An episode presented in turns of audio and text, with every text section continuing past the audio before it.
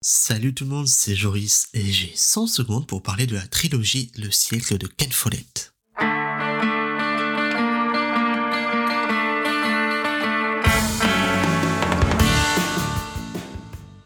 Vous êtes un jeune homme et vous travaillez à la mine. La vie est dure au fond de ce trou. Votre hiérarchie vous tue à la tâche. Vous savez que vous travaillez pour un noble qui vit tranquillement dans son manoir. Votre vie va changer. Vous vous retrouvez à la guerre, à survivre non plus d'un éboulement mais d'un bombardement. Vous avez 40 ans. Les Allemands viennent d'envahir la Pologne. La der des der ne l'a pas été. Vous voyez vos enfants, vos neveux, vos cousins partir de nouveau au combat. L'Angleterre ne sera pas envahie, votre maison sera détruite lors d'un autre bombardement.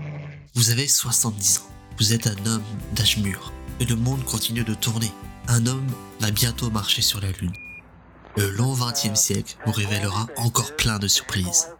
La trilogie du siècle couvre, comme son nom l'indique, tout le XXe siècle, depuis les prémices de la Première Guerre mondiale jusqu'à un épilogue lors des événements du 11 septembre.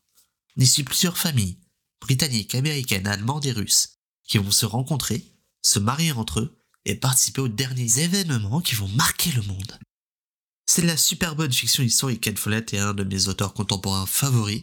Vous l'avez d'ailleurs certainement compris vu que j'ai aussi parlé des pieds de la terre. Car les personnages sont à chaque fois ben, super bien écrits. On comprend leur motivation, on se réjouit avec eux jusqu'à ce qu'ils obtiennent ce qu'ils veulent quand ils survivent à la guerre, bref quand ils vont leur vie. J'adore particulièrement les histoires où un personnage, né dans un milieu défavorisé, et finit par gravir les échelons. Par exemple, une des héroïnes du premier livre est femme de chambre pour un noble. Elle mourra membre de la Chambre des Lords après avoir été activiste et membre du Parlement britannique. En bref, si vous cherchez une bonne lecture, la trilogie du siècle est là pour vous.